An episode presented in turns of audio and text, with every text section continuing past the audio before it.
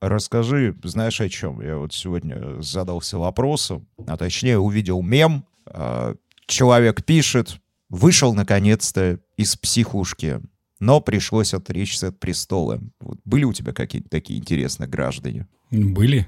Но я смотрю сейчас с другой стороны. Э, то есть человек-то не вылечился, он ушел со своей бредовой идеей, однако прогнулся под систему, отказался от короны, чтобы польстить людям, которые имели над ним реальную власть. Вот, отказался от своей вымышленной власти, был вынужден уйти кем? Холопом, побежденным, но свободным. Мне, как психиатру, нельзя было бы его отпускать в таком случае.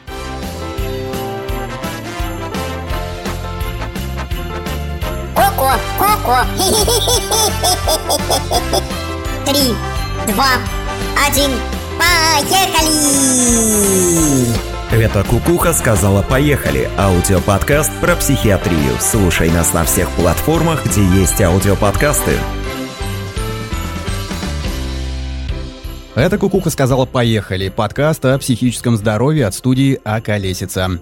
В помещении расположились врач-психиатр и психотерапевт Павел Сбродов. Привет. А также Игорь Нойштарт. Привет. И я, Александр Алпатов. А, Паша, в предыдущем выпуске мы закончили на том, что ты сказал, стресс — это не то, чем кажется. Ну вот рассказывай теперь, где мы так заблуждаемся все и что это на самом деле такое. Как и многое другое, о чем мы в прошлый раз говорили, стресс — это не некий внешний объект, это реакция организма на некий внешний объект. То есть стресс — это то, что происходит с организмом.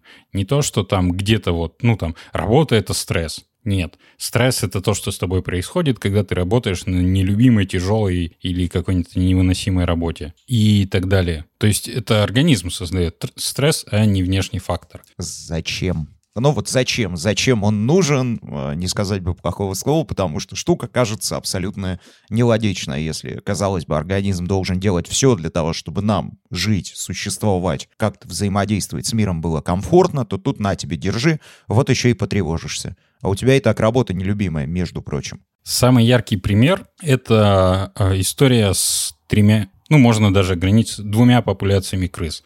Одна популяция жила в райском изобилии, когда у них было полным-полно еды, света, пространства, все что угодно. То есть больше, чем реально они могли использовать. Вот. И они постепенно где-то за три поколения выродились. Они потеряли интерес к друг другу, они потеряли интерес особо к еде, к воде, к сексу, к размножению, они перестали размножаться и очень быстро передохли в раю-то. Вторая популяция жила в адских условиях, то есть их били током, они жили в темноте, у них не было практически ресурсов, то есть еды, воды, они жили в очень узком пространстве и постоянно были вынуждены друг с другом конкурировать за пищу. И поколение за поколением эти крысы стали более устойчивые и долгоживущие. Стресс нужен эволюционно для развития популяции, чтобы каждый следующий организм был более стойкий и лучше предыдущего. Здесь должна быть шутка про Советский Союз и современную Россию, но я ее пока не придумал, поэтому продолжим. Хорошо, вместо шутки. Для чего нужен стресс, мы сейчас только что выяснили, но почему же реакция, которая помогает нам выживать в окружающем мире, почему он вызывает еще и какие-то болезни у нас? В этом плане есть два вида стресса. Нормальный стресс, эустресс, который как раз помогает. Ну, яркий пример закаливания ты регулярно немножко обливаешься холодной водой, либо под контрастным душем стоишь, и когда ты попадешь в условия переохлаждения, твой организм будет готов и не отреагирует, ты не переохладишься, и ты не заболеешь в результате. Ты будешь к этому готов, и твой организм будет знать, что делать. Вот он уже на мелких этих вот э, эпизодах переохлаждения научится. Это нормальный стресс. Эустресс, который поднимает живучесть. Есть дистресс патологический, который как раз превышает... Ну, тут надо рассмотреть. То есть есть некий внешний или внутренний стрессовый фактор в зависимости от типа. То есть это может быть и физический, и химический, и социальный, и психологический, который воздействует на организм ну, стрессовый фактор, назовем его так. Вот. И есть ответная реакция организма. То есть на это воздействие, которое может быть двух типов, оно либо чрезмерно сильное, либо чрезмерно долгое. Организм начинает э, отвечать и включает свои резервные механизмы адаптации. В какой-то момент способностей адаптационных, чтобы преодолеть этот стрессовый фактор, разобраться с ним, не хватает. Наступает вторая стадия, стадия перенапряжения. Когда все возможности организма максимально напряжены, но и этого не хватает, и начинается третья стадия истощения, когда ресурсы организма иссякают, э, стрессовый фактор остается, а организм с ним уже ничего не может сделать и, соответственно, нарушает свою работу. Это приводит к болезни физической и психической. То есть, условно, я правильно понимаю, что для компенсации какого-то воздействия организм может, к примеру, а, повышать уровень какого-либо гормона, да, либо какого-то другого вещества в нашем теле. И в какой-то момент превышение этого вещества он может вызвать болезнь. Либо истощение, может быть, железы или какого-то другого органа, который это вещество нам поставляет. Ну да. Ну, э, если Ну, пос- упрощенно, да. п- посмотреть с практической точки зрения, внутри там это ну, сложная система взаимодействия нервной системы, гормональной, работы внутренних органов, терморегуляции, метаболизма. Там тоже интересные вещи происходят, но это не так важно. Э, Нам же важно, что на внешнем плане происходит, и на том, который мы можем почувствовать или осознать как психические процессы. Э, Например, тяжелая объемная работа. Э, Тяжелая она в плане именно индивидуальной для человека.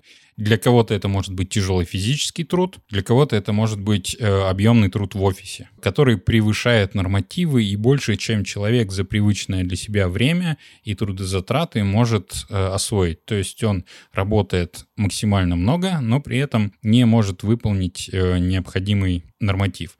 Что в результате? Он устает, накапливается эта усталость, нарушается сон, потому что ему не хватает привычного времени сна, а больше он позволить себе не может. Накапливается усталость, недосып, а работы меньше не становится. И в результате в какой-то момент э, ну, ресурсы организма, которые бы позволяли привычным хотя бы образом функционировать, уже не дают, потому что человек не доспал, то есть у него объем времени бодрствования снизился. Он может э, работать меньше, только меньше, и работать хуже постепенно, ну, первичная функция внимания рассеивается, и что в результате у человека по-прежнему работы больше, чем он мог бы сделать, но он бы сейчас даже со своей привычной не справился, потому что он устал, не выспался, у него рассеянное внимание, ему трудно концентрироваться, и вот синдром хронической усталости. Но это вы какие-то про объективных людей, которые все делают очень правильно, много работают, рассказываете. А есть наверняка такая категория граждан, которые лежат себе ночью перед сном и вспомнили, что кому-то что-то не так сказали или могли бы ответить по-другому. И начинают загоняться по этому поводу, находят новые слои, приходят к тому выводу, что они вообще дураки и зачем живут в принципе. Начинаются какие-то вот такие тревоги. Нет разве? Вот то, что называется синдромом хронической усталости в классической русской си- системе номенклатуры называется неврастения. Вот она как раз об этом. И связана она как раз с долженствованием, что человек не может поменять работу, а он такой, по сути дела, ну, близкое к трудоголизму. Он заставляет себя, несмотря на внешние неадекватные факторы, все равно ходить и делать работу и пытается сделать ее качественной всю. Он не удовлетворен, он внутренне по своим стандартам не удовлетворен. Нарастает именно вот это стрессовые изменения, которые ведут соответственно, к истощению. А вечерами вместо того, чтобы спать и хотя бы немножко отдохнуть, он же в стрессе, организм в стрессе, организм выпускает стрессовые реакции. Если со мной происходит что-то не то, надо все обдумать, понять, что не то и исправить. А отправной точки нет. А отправной Её не точки найти. нет. Да.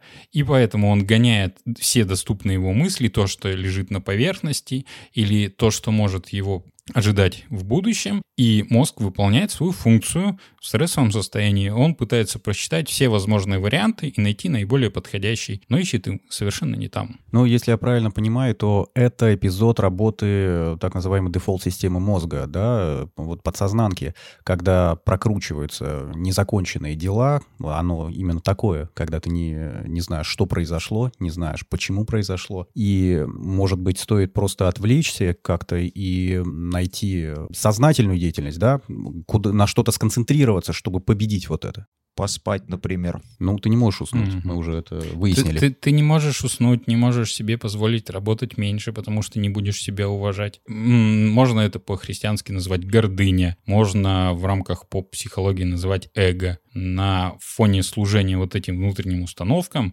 ты прешь против объективно неудачной, неудобной, неправильной системы, и точнее пытаешься в нее как в поток встроиться, расходуя самого себя, принося себя в жертву. Это невроз, он построен на, ну, если смотреть с когнитивной точки зрения, на нарушении как раз мыслительного процесса. И когда человек ставит внутренние установки гораздо выше а, объективной ситуации. И, по сути дела, э, именно один из стрессовых механизмов в этой ситуации будет его мышление. Не внешний фактор, не работа. С работой все может быть в порядке. Или надо ее просто поменять. А, то есть ты без внешних факторов все-таки можешь загнаться, если тебе что-то там показалось. Да. Отлично. Ни единого шанса. Ни единого. Паш, скажи, а почему люди реагируют по-разному? Да, мы вроде бы одинаковые организмы в широком смысле, и у нас примерно одинаково формировались базовые реакции а биологические. И почему некоторые люди реагируют на стресс э, резким подъемом тонуса, а некоторые впадают в ступор? Вот и вспоминается э, история про э, одного из древних царей и его армии. По-моему, это Александр Македонский был, но, возможно, я ошибаюсь. Кто-то из древних царей вставал перед своей армией и проверял рекрутов. Он подходил к каждому из них и ругал их, на, на чем свет стоит. Вы Да. все говно! Ну, собственно, да, да, да. Э, Именно это и говорил э, на том языке, на котором говорил каждый из этих рекрутов. Нам нужно Так срочно собирает- перевести эту фразу на греческий. Да, вот хотелось бы. Ты пока загугли, а я Хорошо. продолжу рассказывать эту историю. Вот, собственно, пока Игорь гуглит, как э, звучит слово «говно» на греческом, мы, продолжаем. Ну и, собственно, реагировали они все по-разному, да, с чего я начал.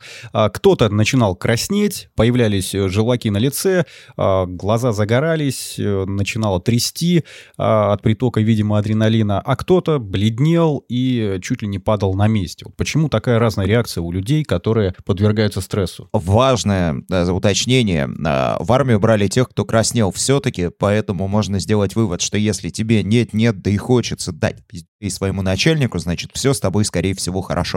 Сразу все подумали о том, будут ли слушать подкасты их начальники, да? Есть всего три механизма вот таких примитивных, и от них уже что-то идет. Реагирование на ну, стрессовую ситуацию. Бей, беги, замри. Все. Все. А дальше только уже от фантазии, случая, ситуации. То Вот. есть они все три присущи каждому человеку, но включаются в определенных э, слу- случаях, да, ситуациях. То есть один триггер, вот э, для кого-то э, собака на улице это страшное что-то, да, там лает на него и, ну, большая собака, вот. И человек может убежать. Либо кто-то может понимать, что он справится с, этой собакой, он нападет. А, и также может один и тот же человек с, разным, с разными угрозами поступать. Я правильно понимаю, да? Угу. Все из детства. Все эти механизмы, они закладываются в детстве, в процессе воспитания.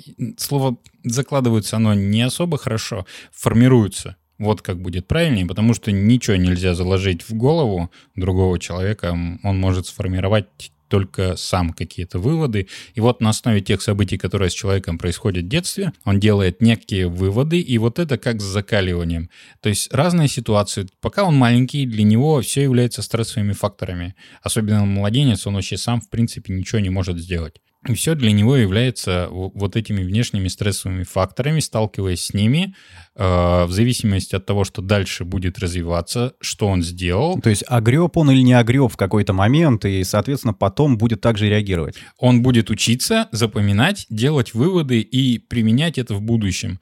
И как, например, с ходьбой, которой каждый человек учится с нуля, так как у нас не заложено в геноме и в мозге вот этих структур, э, также со всеми остальными вообще вещами своей жизни, со всеми абсолютно даже мелкими моделями поведения. Есть некая генетическая предрасположенность, и дальше она реализуется в процессе воспитания.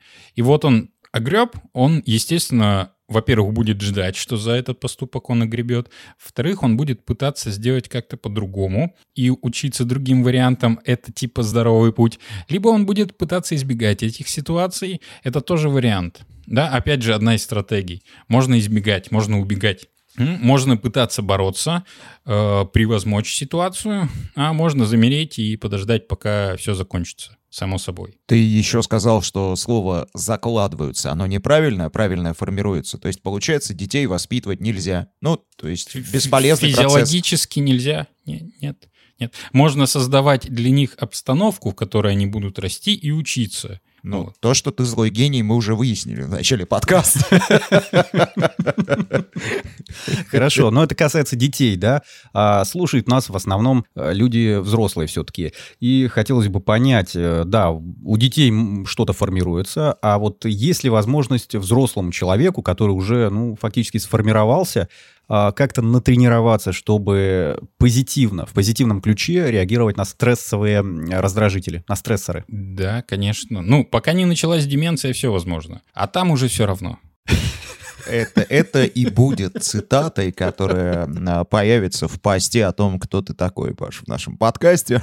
Пока нет деменции, все возможно, а дальше уже все равно. Цитаты великих людей. Очень, очень оптимистично, к слову, звучит. Зря мы иронизируем. Э, Дело в том, что, ну, каждый человек может изменяться. У нас свойство нервной системы, пластичность. Если брать деменцию, это как раз то, когда нервная система, мозг теряет пластичность и больше не может учиться и формировать каких-то новых взаимосвязей между нейронами, которые бы отвечали за новые модели поведения, новую, новый стиль реагирования. Так что всему можно переучиться. Почему я начал с детства? Потому что это закладывалось тогда, и сталкиваясь во взрослом состоянии с, некий, с некой ситуацией, если мы уже, так скажем, прорешали это в детстве, похожие какие-то чем-то ситуации, мы ее преодолеем, она не будет дистрессом. Если мы подойдем с творческой э, стороны, мы придумаем что-то новое. Если нам, так скажем, повезло, мы интерпретируем какую-то детскую ситуацию и модель поведения на взрослую и сможем ее преодолеть. Если не повезло, возникает как раз состояние дистресса, патологического стресса. То есть человек попадает в тупик и сталкивается с ситуацией, в которой он не знает, что делать. Да, в смысле, э, очень даже знает, и зря тут абсолютно. Потому что ни, никто не придумывает никаких способов что-то преодолеть. Никто не тренируется. Все говорят, я пойду бухну, Поеду девочке позвоню, в крайнем случае своей, в худшем случае бывшей. А, еще чем-нибудь займусь. А, алкоголь, наркотики, бесконтрольные половые связи. Вот это вот все. Все, что быстро и якобы антистресс. Мороженка по ночам. Вот, кстати, да. Э, да, но стресс это не изменит. Нет, а ты расскажи, почему вот это пользуется популярностью, если оно э, не решает Доступно, проблемы. социально приемлемо, потому что когда происходит вот именно э, происходит стресс, ну э, давай говорить слово стресс, э, говоря о патологическом состоянии, Мгм. которое приводит к болезни. Вот когда происходит стресс, человек столкнулся с какой-то ситуацией или воздействием фактора, с которым он не может справиться, его адаптационные механизмы ни один из заранее заготовленных с детства не сработал, он не может придумать новый, он в тупике, и в этом тупике ему плохо. Начинается вторая стадия напряжения, когда это напряжение растет и копится. И если он опять же с детства не знает, что с этим делать, надо это напряжение снимать. Иначе это перейдет на последнюю станцию, станцию на истощение, и поезд отправится в больничку. Вот. Не только психиатрическую. Психиатрическая в этом плане не такой плохой вариант, как, например, онкодиспансер. Ну, это точно. А, ну, кстати, почему не знают? э, Почему не знает с детства? Да, потому что взрослые бухают, и я буду. Ладно, сам не придумал, но за него придумали другие дяди. Различные с- антистресс-игрушки есть, да, они так и называются. Вот эти пупырочки, которые у нас на почте с посылочками приходят, да, и как, как их там название вот придумали. если Simple, шарики simple, там сравнить, например, да, э, антистресс-игрушку, какой-нибудь попыт и полторашку пива, что эффективней? А ты нам скажи. Полторашка пива. Так. Дело в том, что попыт-то тоже не изменит ситуацию, Так, ну и полторашки не изменяет. но действует в качестве снимающее напряжение средства гораздо эффективней. То есть она немножечко отдаляет проблему на какое-то время, Да, а дальше есть, она возвращается. Если ограничиться там полторашкой, ты снял напряжение, расслабился, выспался. Если не ограничилось, ты на утро еще... и- Дофаминовый провал. Да-да. Ты еще и забыл, из-за чего тревожился. Ну, тоже как вариант. Слушай, но эта же тема все равно прогрессирует, потому что алкоголь, насколько я знаю, сам по себе депрессант. То есть после э, похмелья все так или иначе когда-нибудь, я уверен, переживали вот эти самые тревожные мысли. Типа, а все ли было вчера в порядке? И даже если объективно, что вчера было плюс-минус в порядке, ты начинаешь загоняться, хотя вроде бы ну, никто тебе ссылочку на YouTube не прислал с тем, что ты вчера творил. Вот, и ты рано или поздно укатишься, наверное. Ну, как-то же появляются алкоголики. А, стечение обстоятельств и нескольких факторов. Э, наследственность э, в виде там алкоголь дегидрогеназа и ее количество в организме и там ацетат альдегидрогеназа, если я сейчас Трезвый-то не не ошибся. каждый выговорит, конечно. Вот. Но э- это мы не будем рассматривать. А самое главное, что-то в твоей жизни происходит не так, и тебе от этого плохо. У тебя копится напряжение, ты не знаешь, как его снять. Единственное, что тебе может дать общество и социальное окружение, это выпей. Вот тебе бутылочка, выпей, станет легче. Да, на какое-то время легче. Потом эффект от алкоголя в зависимости от э, стажа употребления через долгий либо вообще короткий период проходит. У кого-то и суток не вывозит, да, если брать там хронических уже алкоголиков, он перестает быстро действовать. И снова копится напряжение. И с этим опять нужно что-то делать. А ты точно помнишь, что вот ты выпил, тебе стало легче, надо выпить опять. Но в жизни-то ничего не меняется, ты по-прежнему в ситуации, которая тебя не устраивает, неблагополучие, ты испытываешь стресс, твой а, организм пытается с чем-то там бороться или наоборот замереть, или там притвориться мертвым, или убежать куда-нибудь, а ты остаешься в этой ситуации и никуда из нее не деваешься. Если мы говорим про социальный стресс, это в принципе может быть место работы, семья, социальное окружение, место в обществе, э, финансовое благосостояние. Это вещи, которые очень трудно и тяжело изменить. И в этом контексте гораздо легче бухать. Бухать дорого. Менять что-то в жизни еще сложнее. Вот, как раз-таки про то, как э, бороться со стрессом, ну, пока что самостоятельно, да, может ли человек побороться со стрессом, или, ну, да, методики какие-то, может быть, есть, или все сводится к тому, чтобы поменять свою жизнь. Э, Тут есть всегда два компонента. Стрессовый фактор, и он может быть реально внешним каким-то, и реакция твоего организма. Ты можешь либо исключить стрессовый фактор из своей жизни, ну вот тремя способами какими-то э, вот этими базовыми бороться с ним, пытаться от него сбежать, либо замереть, притвориться мертвым. То есть борьба со стрессом как раз-таки новая стрессовая реакция, да, получается? Прикинь завтра, сколько людей, перерабатывающих, смогут послушать подкаст и притвориться на работе мертвыми. А сколько побежит? Побежит с этой самой работы. А это будет уже не вот эта животная реакция, а сознательная. В том-то и дело, что животные реакции в социальном плане, они не работают. Вот почему организм сам пытается что-то сделать, но это не дает никакого эффекта. И ранее накопленный опыт в, так- ну, в этой ситуации не работает. И здесь нужен именно творческий подход. Либо ты меняешь ситуацию, либо меняешь отношение к этой ситуации. А, слушай, а если мы возьмем, ну вот ту же схему, что и с алкоголем, только перенесем ее на какие-нибудь другие рельсы. То есть мы будем просто снимать напряжение. Не знаю, медитация, например. До медитации дойдем сейчас. Это не то, что о ней думают. Да. Все способы снять напряжение — это способы временные. Да, они работают, они могут быть уместны, если ты это видишь как всего лишь первый шаг, который тебе поможет разобраться с причинами стресса, либо своим реагированием на него. А И здесь даже и алкоголь сработает, если ты будешь его употреблять осознанно. Если я понимаю, что вот сейчас я не могу изменить, и мне нужно какое-то время, ну, придется побыть в стрессе до того, как я изменю эту ситуацию, я могу себе позволить, не прибегая к зависимости, не формируя ее, поупотреблять. Но это четкий срок какое-то и четкое количество. Ну, все в жизни яд, и все в жизни польза. Зависит только от дозы. И то же самое все другие способы. Спорт, э, секс, шапоголизм, пристрастие к социальным сетям.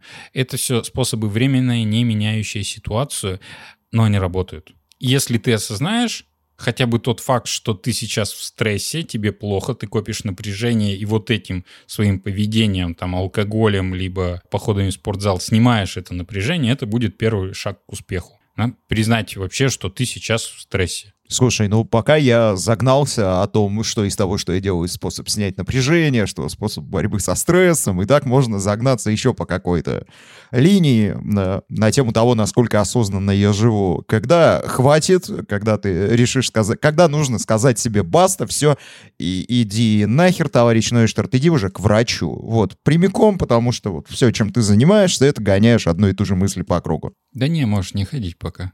Нет, я не про тебя конкретного давай, а про кого-то эфемерного. И, и Ивана Васильевича. Знаешь, Иван Васильевич впадает в депрессию, и э, когда со стрессом, э, вот этой неврастенией, может быть, пора обратиться к тебе.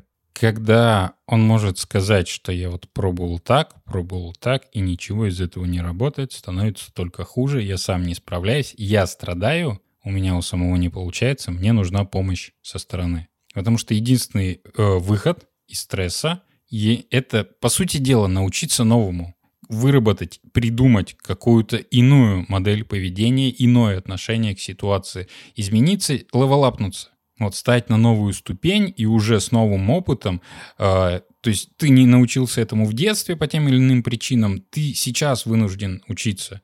А это сложнее, мозг уже не такой пластичный, фантазия не так хорошо работает. Вот это займет время и будет нести страдания. И если оно занимает слишком много времени и приносит слишком много страданий, надо идти к специалисту. Ну, то есть три выхода. Мы либо выходим из стресса, либо идем к специалисту, либо впадаем в депрессию, правильно? Я думаю, вариантов-то больше гораздо, больше. Тут все зависит от фантазии человека. От... Но спиваемся еще. Ну, это просто социально приемлемо. У тебя будет много друзей, и ты весело проведешь время до того, как умрешь. Немного, правда, но, но весело. Да, да, да.